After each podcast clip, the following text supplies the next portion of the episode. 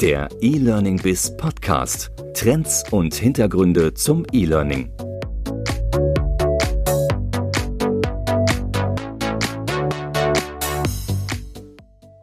Herzlich willkommen zum E-Learning Biz Podcast. Mein Name ist Andreas Bersch. In diesem Podcast spreche ich mit Experten aus Wissenschaft und Praxis über die Digitalisierung in der beruflichen Bildung. Heute haben wir uns aus aktuellem Anlass ein rechtliches Thema vorgenommen. In den letzten Wochen gab es ja eine große Verunsicherung, ob der Begriff Webinar nun markenrechtlich geschützt sei und man eine Abmahnung zu befürchten habe, wenn man den Begriff Webinar verwendet. In der Tat, der Begriff ist markenrechtlich als Wortmarke geschützt und wir haben uns hierzu einmal mit Rechtsanwalt Jun aus Würzburg ausgetauscht, der den Markeninhaber einmal kontaktiert hat und tatsächlich vom Markeninhaber eine Stellungnahme erhalten hat. Wir schauen gemeinsam mit Rechtsanwalt Jun einmal in die Details, das heißt, wo sind die Grenzen der zulässigen Verwendung des Begriffs Webinar, aber wo ist auch der möglicherweise vom Markenschutz geschützte Raum, den man besser nicht betreten sollte, um dann eben keine Markenrechtsverletzung zu begehen, die zu einer Abmahnung führen könnte. Noch ein kleiner technischer Hinweis. Der Podcast wurde aus dem Urlaub aufgezeichnet und dementsprechend ist die Qualität an einigen Stellen vielleicht nicht ganz so gut, wie wir uns das vorstellen. Ich wünsche nun viel Spaß mit dem Podcast mit Rechtsanwalt Jun. Ja, grüß dich, Gian Jo. Danke, dass du Zeit hast für dieses äh, spontane Podcast-Gespräch zu einem recht spannenden Thema, nämlich der Drohnen- oder offenbar nicht Drohnen-Abbahngefahr für das Thema Webinar. Vielleicht erzählst du erst mal ganz kurz, du bist Rechtsanwalt in Würzburg, aber bist, wie bist du eigentlich selbst äh, darauf gekommen, dass dieses, äh, diese Abmahngefahr auf den Begriff Webinare da irgendwie doch eine, eine ja, große Relevanz entfaltet hat? Ja, man kam ja nicht vorbei an dem Thema.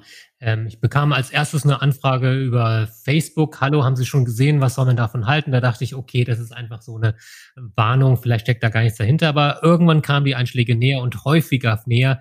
Ähm, es gab dann einen Tag, da bekam ich drei, vier Mahnungen, äh, Hinweise, Warnungen und Anfragen an einem Vormittag.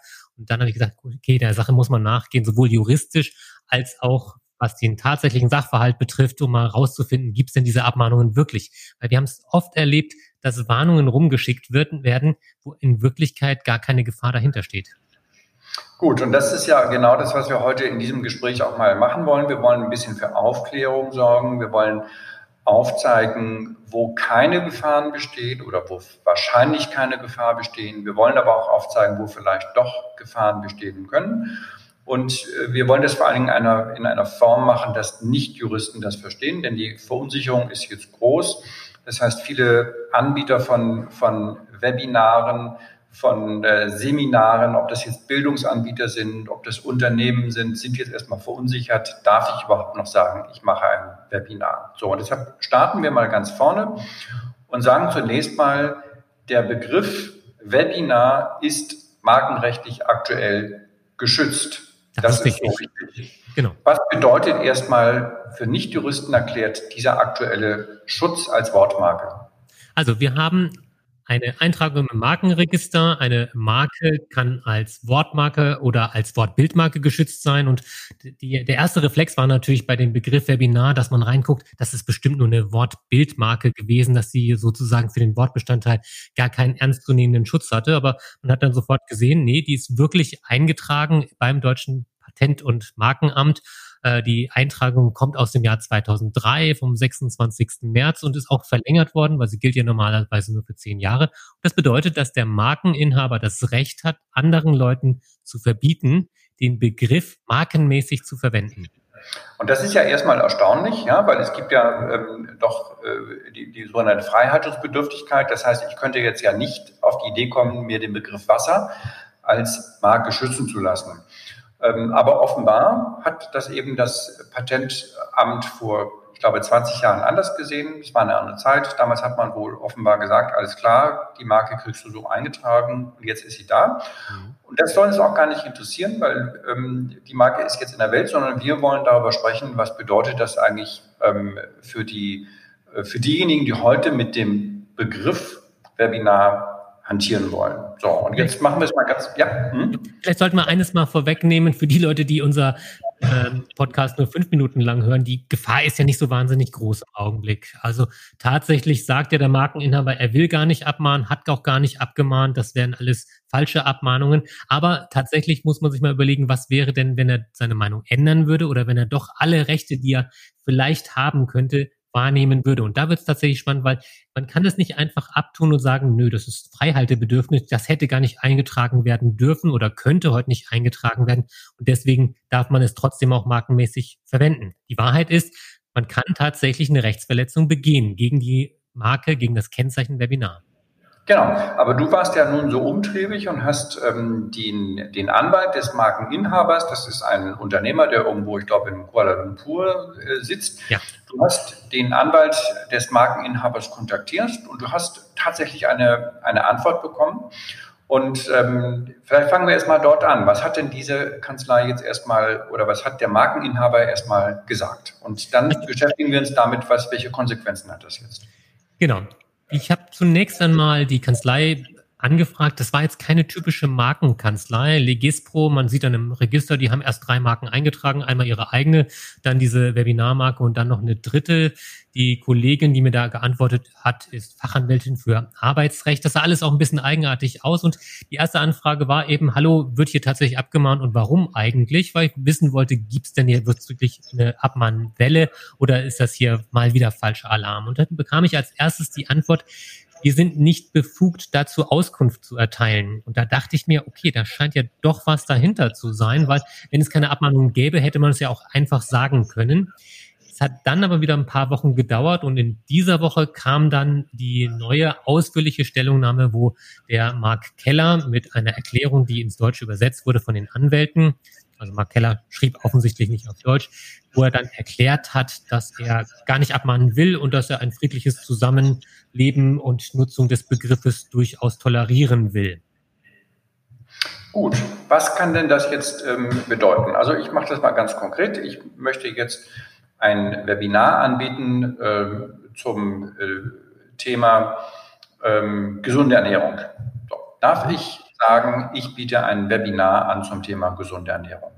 So, und da sind wir jetzt schon mitten im Markenrecht, Paragraph 14, aber wir wollen ja nicht über viele Paragraphen sprechen, aber für die, die es nachlagen wollen, das ist die Anspruchsgrundlage und da steht also drin, dass der Markeninhaber es anderen untersagen darf, den Begriff markenmäßig zur Kennzeichnung einer Herkunft zu verwenden. Und darum geht es, darf jedes Kennzeichen verwenden. Ich darf auf Mercedes und Apple sagen. Es ist ja nicht so, dass ich, äh, dass es ein Monopol darauf gibt. Aber ich darf, und jetzt bleibe ich mal bei Apple, den Begriff nicht verwenden, um jetzt ein Handy zu produzieren und sagen, das ist jetzt mein Apple-Handy oder ich darf auch nicht sagen, das ist ein Chanjo Apple-Handy oder dergleichen. Das ist also als Kennzeichen nicht zulässig. Aber der Begriff Webinar ist ja ein Gattungsbegriff. Das ist eine Umschreibung für ein Online-Seminar. Und wenn ich den Begriff dafür verwende, um die Art meines Seminars, meiner Veranstaltung zu beschreiben, dann habe ich keine markenmäßige Benutzung. Diese Abgrenzung ist aber schwierig. Die müssen wir uns vielleicht mit ein paar Beispielen dann überlegen. Aber ich darf sagen, ich mache heute ein Webinar zu Ernährung. Das ist zulässig. Gut, dann schauen wir uns vielleicht gleich mal den, den anderen, die andere Seite an. Vielleicht könntest du mal ein Beispiel geben, was nicht zulässig wäre. Ja, die Markenmäßige Benutzung bei Dienstleistungsmarken ist manchmal ein bisschen schwierig und deswegen würde ich vorschlagen, man sollte als Übung den Begriff Webinar durch eine Marke ersetzen. Nehmen wir doch einfach mal Apple. Und das Beispiel hier, dass wir Apple verwenden, ist übrigens auch keine markenmäßige Benutzung, sondern einfach nur eine, ähm, eine beispielhafte Verwendung. Wir kennzeichnen ja nicht diese Veranstaltung, diesen Podcast als eine Apple-Veranstaltung. Wenn ich zum Beispiel sage, ähm, morgen gibt es ein Morgen gibt es eine Fortbildung von Apple. Das ist eine markenmäßige Verwendung, weil ich Apple verwende, um zu sagen, von wem die Fortbildung ist. Und wenn ich jetzt stattdessen sagen würde, morgen gibt es eine Fortbildung von Webinar, dann ist das markenmäßig.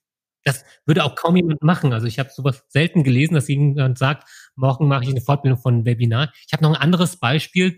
Morgen startet die neue Webinar-Produktvorstellung. Die Webinar-Produktvorstellung, die Apple-Produktvorstellung, das ist eine Produktvorstellung, wo durch die Voranstellung des Kennzeichens gesagt werden soll, um welche Produkte es geht. Aber wir sind hier schon im Graubereich. Also das kann man durchaus als Begriff so verwenden, wenn gemeint wäre, wir machen unsere Produktvorstellung in Form eines Webinars. Dann wäre es klar. Aber wenn ich sage, morgen kommt der Apple-Kundendienst oder morgen kommt der Webinar-Kundendienst, dann ist das eine markenmäßige Benutzung, weil ich damit kennzeichne, woher kommt der Kundendienst, die Produktvorstellung oder ähm, die Dienstleistung, die hier erbracht werden soll. Ja, man kann es ausprobieren, indem man einfach Apple einsetzt. Wenn dann ein sinnvoller Satz rauskommt, dann habe ich wahrscheinlich eine markenmäßige Benutzung.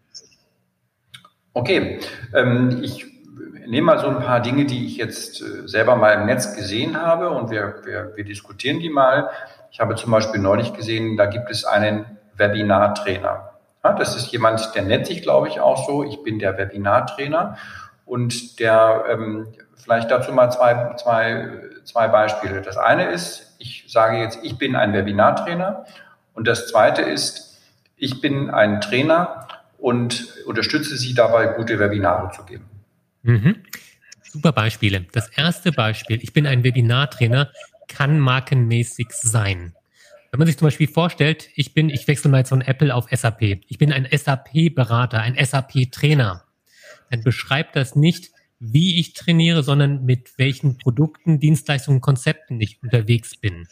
Und da kann Webinar-Trainer entweder bedeuten, ich erkläre, wie Online-Seminare allgemein funktionieren, oder ich erkläre die ganz besonderen Webinare, Online-Seminare, die aus Kuala Lumpur kommen.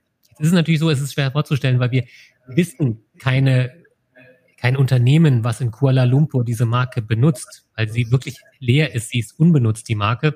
Jedenfalls konnten wir nicht nachvollziehen, dass der Markeninhaber irgendwas damit gemacht hat. Aber ähm, wenn man jetzt auf die Idee käme, dass Webinar als Unternehmen bekannt wäre, als Herkunft für besondere Arten von ganz speziellen Online-Seminaren, dann wäre diese Bindestrich-Schreibweise eine, die markenmäßig wäre.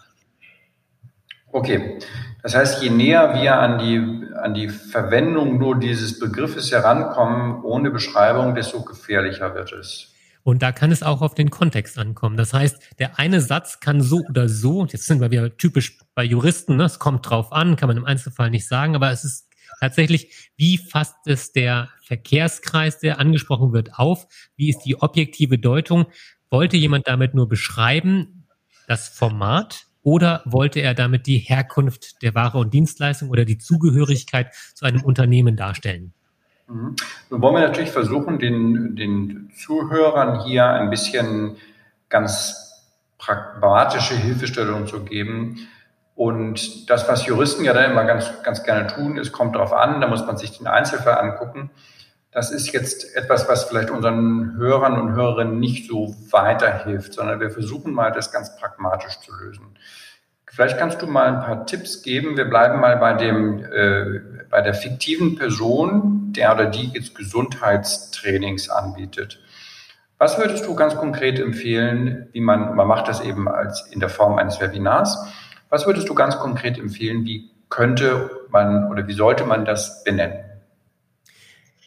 Also zunächst einmal müssten wir vielleicht mal ein bisschen die Panik aus dem Fall rausnehmen, weil diese Empfehlungen, die wir jetzt hier aussprechen, sind eigentlich nur für die Leute, die auf ganz Nummer sicher gehen wollen, also die auch das Restrisiko ausstreiten wollen. Wir haben ja gesehen, in den letzten Wochen gab es Empfehlungen, bitte ändert eure Flyer, ändert eure Webseiten und da wurde wahrscheinlich wahnsinnig viel Arbeit in den letzten Tagen gemacht, den Begriff Webinar rauszutilgen, mit Steuerung F überall danach zu suchen.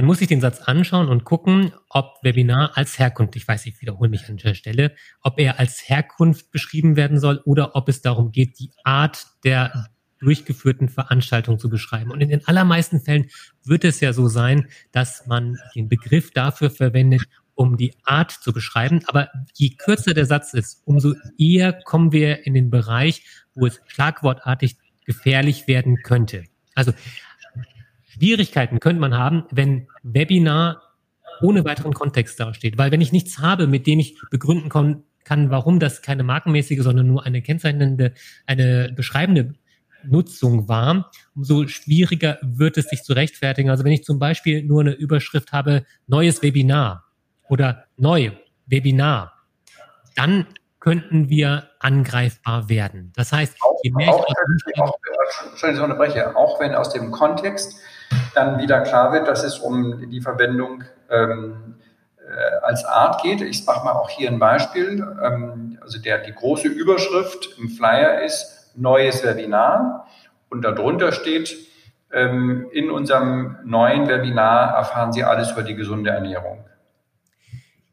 Stellen wir uns mal vor, ich mache jetzt wieder mal die Anlehnung eine andere Marke und jetzt nach Apple und SAP kommt jetzt Microsoft. Ähm, wir kennen ja diese Google AdWords Fälle. Also Keyword wird gebucht und man hat, hat nicht viel Platz und hat da die Überschrift und sagt ähm, Microsoft Beratung. Wird man beraten zu Microsoft Produkten oder kommt die Beratung von Microsoft? Beides ist möglich. Oder Facebook Beratung, ganz heiße Sache. Facebook mahnt auch sehr aktiv ab, wenn man den Begriff verwendet, Domains damit anmeldet. Ähm, Facebook-Beratung kann entweder Dienstleistung rund um Facebook sein oder Fa Beratung von Facebook. Weil das mit dem kurzen Schlagwort missverständlich ist, hat man hier ein Risiko. Und jetzt sagtest du, aber wenn ich danach doch was anderes drunter schreibe, und jetzt komme ich zu der Google AdWords Rechtsprechung, man kann das nicht so leicht entkräften, wenn ich auf der blickfangmäßigen Titelschlagzeile die markenmäßige Benutzung zunächst einmal vorgenommen habe. Dann kriege, habe ich Schwierigkeiten, sie zu relativieren. Also neues Webinar. Wenn man schon vorsichtig sein will, dann sollte man dort vorsichtig sein. Aber jetzt hattest du ja gerade gesagt, wir wollen der, der Panik so ein bisschen den Riegel vorschieben. Es müssen nicht jetzt alle Flyer eingestampft werden. Ich bleibe mal bei dem Beispiel. Jetzt hätte ich also einen Flyer und da habe ich eben so einen schönen großen roten Stern oben drin, neues Webinar 2020. Und darunter kommt dann mein ganzer Text. Dann, nach dem, was du sagst, sollte ich vielleicht doch überlegen, den Flyer aus dem Verkehr zu ziehen. Nun, also, wir sprechen jetzt die Leute an, die wirklich jedes denkbare Restrisiko ausschließen wollen. Ich halte es fast für ein theoretisches. Also zunächst okay. Wir wissen, dass der Markeninhaber nicht abmahnen will. Jetzt kann man sagen, er kann seine Meinung ja ändern oder er verkauft seine Marke weiter, denn diese Marke ist ja auch schon in dritten Händen. Die ist ja schon mehrmals weitergegeben worden und der Mark Keller aus Kuala Lumpur hat sie auch noch gar nicht so lange. Vielleicht hatte der ursprünglich mal die Absicht gehabt, damit jetzt ein bisschen Geld zu verdienen. Der hat sie schon gekauft zu einem Zeitpunkt, wo sie im Grunde genommen schon eigentlich verwässert und verfallen war. Aber kommen wir also zurück zu Panik, wie viel ist angebracht? Wir reden jetzt hier von theoretischen Fällen, weil erstens will der Markeninhaber nichts tun und zweitens sind die allermeisten Fälle, wo man Webinar sinnvollerweise verwendet, nur zur Beschreibung der Art der Veranstaltung. Und jetzt dein Beispiel auf einem Flyer, neues Webinar, dicke Überschrift und darunter kommt eine Erklärung. Natürlich würde ich als Anwalt sagen, wir haben hier eine überwiegende Wahrscheinlichkeit, dass wir den Fall gewinnen werden. Aber auf der anderen Seite, wenn ich sage, ich verschicke mal ganz viele Abmahnungen damit, äh, irgendwo werde ich schon mal treffen, das ist sozusagen schon der gefährlichste Fall innerhalb der niedrigen Gefahren, die wir hier haben, die vorstellbar sind.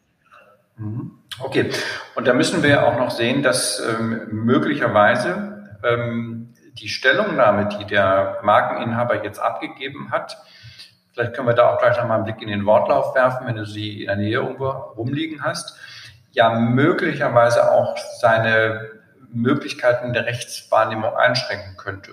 Wenn er jetzt schon sagt, ich will gar nicht abmahnen, ganz im Gegenteil, ich möchte, dass dieser Begriff als Gattungsbegriff ähm, benutzt wird. Das Einzige, was ich nicht möchte, ist, dass er sozusagen in einer Schreibweise, nämlich mit Großbuchstaben und dem äh, Markenschutzzeichen, dem R dahinter verwendet wird. So hat er sich ja in etwa geäußert.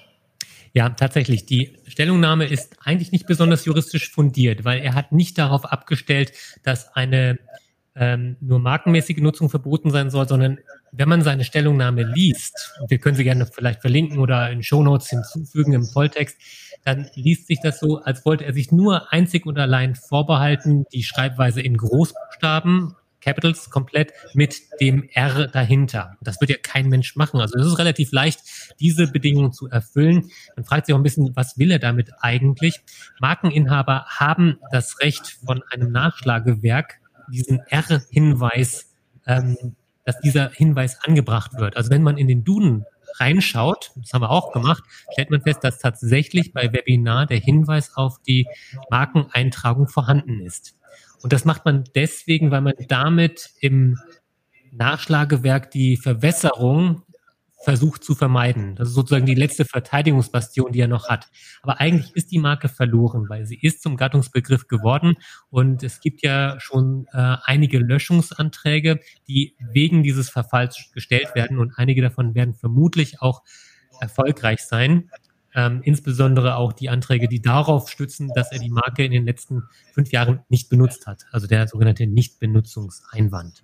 Hm, okay, dann ist es ja vielleicht ganz gut, dass wir nochmal auf die Gesamtrisikobetrachtung gucken. Du hast jetzt schon viele Dinge dazu gesagt. A, hast du gesagt, die Marke ist schon sehr stark verwässert. B, sie ist eigentlich gar nicht genutzt worden. Ähm, C, er hat hier ein Statement abgegeben, was äh, möglicherweise seine, seine Rechtsdurchsetzung äh, erschwert. Und D, wenn man nur nicht sich ganz blöd verhält, sondern das eher beschreiben verwendet, ist das Risiko sowieso sehr klein und und letzter Punkt, ähm, er ist bisher noch gar nicht aktiv geworden. Das heißt, ähm, wir sollten wirklich jetzt ein bisschen die, wie sagt man da, die, die Sau im Dorf lassen. Ich weiß nicht, ob man das so sagt in Deutschland und ähm, ein bisschen mehr beruhigend äh, wirkend, richtig? Also eins muss ich noch kurz ergänzen. Das Schreiben hat wahrscheinlich nicht viel juristische Wirkung. Also wenn man das Ding vorlegt, da käme man allenfalls mit so einem Einwand aus Treu und Glauben, venire contrafactum proprium, dass er sich widersprüchlich verhält, wenn er einerseits ein öffentliches Statement abgibt, später aber dann doch sich auch um seine Meinung ändert. Da muss man natürlich schon sehen, er könnte seine Marke auch weiterverkaufen und diese Erklärung, die er abgegeben hat, klebt ja jetzt nicht an der Marke dran. Also er könnte ja immer noch sagen, hm, ich habe jetzt mit der Marke nicht viel Glück gehabt, ich verkaufe sie einfach mal weiter. Vielleicht gibt es ja jemanden, der sagt, so wie bei ähm, Webspace, da gab es vor 20 Jahren mal so eine Abmahnung von einem untriebigen Anwalt, der ähm, damit einfach versucht hat, Geld zu verdienen. Und man muss sagen, es gibt natürlich immer Leute, die Angst haben. Und das ist vielleicht auch das, was, das ist vielleicht auch die Zielgruppe, die sich das Web, dieses Podcast anhören sollten. Ähm, das Dumme ist, dort, wo ein Restrisiko verbleibt, wird es immer Leute geben, die sagen, ich kann überhaupt kein zwei, drei, vierprozentiges Restrisiko in Kauf nehmen und deswegen stampfe ich jetzt die ganzen Flyer ein und mache einen riesen Aufwand und verbiete allen meinen Mitarbeitern, das Wort Webinar auch nur in den Mund zu nehmen. Und da muss man ganz klar sagen, das ist Unsinn. Das Restrisiko ist hier wirklich eher theoretischer Natur, es sei denn, ich benutze es wirklich ähm, in einer markenmäßigen Form. Oh, dann lass uns doch ruhig mal auf die mögliche Konsequenz gucken. Also nehmen wir mal an, Worst-Case-Szenario, man verwendet das jetzt in einer unzulässigen Art und Weise und man bekommt eine Abmahnung. Ähm, auch das ist ja vielleicht für viele Hörer jetzt interessant. Ich meine, ein Flyer kostet ja auch Geld, wenn man ihn neu machen muss. Was ist denn eigentlich hier der ähm, mögliche wirtschaftliche Schaden, der entstehen, entstehen kann? Okay, da sind wir natürlich in Szenarien. Spielen wir mal erstmal den, nicht den Best Case, Worst Case, sondern den typischen Fall durch. Also wenn ich jetzt so ein Ding auf den Tisch bekommen würde, nehmen wir mal an, Mark Keller oder sein Rechtsnachfolger schickt eine Abmahnung, weil jemand in seinem Flyer Webinar ganz, ganz groß geschrieben hat. Dann würde ich als erstes sagen, lieber Markeninhaber, ähm, ich stelle jetzt auch mal schnell einen Löschungsantrag und wenn deine Abmahnung und deine Schadensersatzklage, die wir gleich noch näher beschreiben werden, nicht schneller durchgeht als mein Löschungsantrag, läufst du sowieso ins Leere. Das heißt, wenn ich es schaffe, irgendwie diesen Löschungsantrag durchzubringen, dann wird wohl auch sein Anspruch auf Unterlassung ins Leere gehen. Aber jetzt kommt die schlechte Nachricht. Also so eine Abmahnung ist zunächst einmal teuer. Die sieht auch imposant aus, weil die Gegenstandswerke für Werte für so eine Abmahnung sind meistens 20, 50, 100.000, 250.000 manchmal, wenn die Marke wirklich bekannt und benutzt ist. Und aber, das ist kein Punkt. aber er benutzt doch die Marke gar nicht. Das heißt ja. ja ähm, weißt du, wenn Abmahnanwälte unterwegs sind, dann orientieren die sich nicht unbedingt an dem, was gut und billig ist, sondern die setzen ja häufig genau auf den Effekt Bluff. Also ich will keine Markennamen nennen, aber ich habe äh, schon Abmahnungen gesehen, die, wo die Anwälte ganz genau wussten, dass sie völlig überziehen und dann schreiben die mal 2.000, 3.000 Euro Rechtsanwaltskosten drauf, am besten noch einen Patentanwalt mit doppelt so viel Kosten nochmal obendrauf, um sich am Schluss darauf zu einigen, statt der 5000 Euro oder 2000, die ich geltend gemacht habe, lasse ich dich ausnahmsweise mit 800 Euro raus. Und das ist so ein Geschäftsmodell, was leider auch im Markenrecht viel betrieben wird. Da könnte man jetzt weiter ausführen. Im Urheberrecht gab es das immer wieder, dass man einfach massenhaft Abmahnungen rausschickt, weil es eben genug Leute gibt, die lieber ein paar hundert Euro zahlen, anstatt sich selbst einen Anwalt zu nehmen, dessen Kosten ja dann auch nicht erstattungsfähig sind. Das ist ja das Dumme daran. Es kann einem ja passieren, wenn ich so eine Abmahnung habe, dass ich, selbst wenn ich im Recht bin, auf Kosten sitzen bleibe, weil die Sache ja nicht vor Gericht entschieden wird. Hängt es halt davon ab, ob ich auch bereit bin, es auszusitzen und zu sagen, nö, ich reagiere darauf gar nicht, ich werfe das Ding einfach in den Abfall. Okay, gut. Das heißt, das wirtschaftliche Risiko zu beziffern ist nicht ähm, so einfach. Vielleicht können wir es trotzdem ein bisschen, bisschen eingrenzen. Also wenn ich da jetzt der Gesundheitstrainer bin mit meinem, mit meiner Webseite und meinem, meinem Flyer, was droht mir da so? Spielen wir es doch ruhig mal durch mit einem realistischeren Fall. Zum Beispiel, wenn du sagst, äh, ich schreibe, mache heute ein Microsoft Teams Training. Das kann ja mal passieren, dass ich sage, ich mache jetzt hier ein oder ein Zoom-Training. Also irgendwie äh, war gut gemeint. Ich wollte damit nur beschreiben, welches Programm ich hier gerade vorstellen wollte, aber ich benutze es markenmäßig, so dass man denken könnte, ich wäre von Microsoft, von Zoom oder was auch immer. Also ich kriege eine Abmahnung mit einer Aufforderung und Unterlassungserklärung abzugeben mit, wenn es jetzt Microsoft ist, Gegenstandswert 250.000 Euro und dann 2.000, 3.000 Euro Rechtsanwaltskosten. Plus, ich muss natürlich den Unterlassungsanspruch erfüllen und die fortdauernde Rechtsverletzung beseitigen. Also ich muss meine Internetseite ändern, ich muss meine Flyer vernichten, ich muss alle Gegenstände, die ich also gebrandet habe, ähm, vernichten und das womöglich auch nachweisen. Das kann schon sehr teuer und unangenehm werden. Wenn es um Unternehmensnamen geht, dann ist es immer die Geschäftsausstattung, die geändert werden muss. Und da habe ich auch nicht unbedingt Anspruch auf Aufbrauchfristen. Das ist schon unangenehm, wenn ich eine echte Markenverletzung habe. Mhm. Okay, aber du hast ja selber das Beispiel Facebook ähm, angeführt. Ich glaube, wenn ich mal so Google, äh, Facebook, äh, Facebook Marketing Seminare, davon gibt es bestimmt ähm, über 700. Ähm, und ähm, ich, ich, ich sehe da jetzt keine, keine Abmahnwelle durchs Land rollen. Das gibt es ja schon seit vielen Jahren.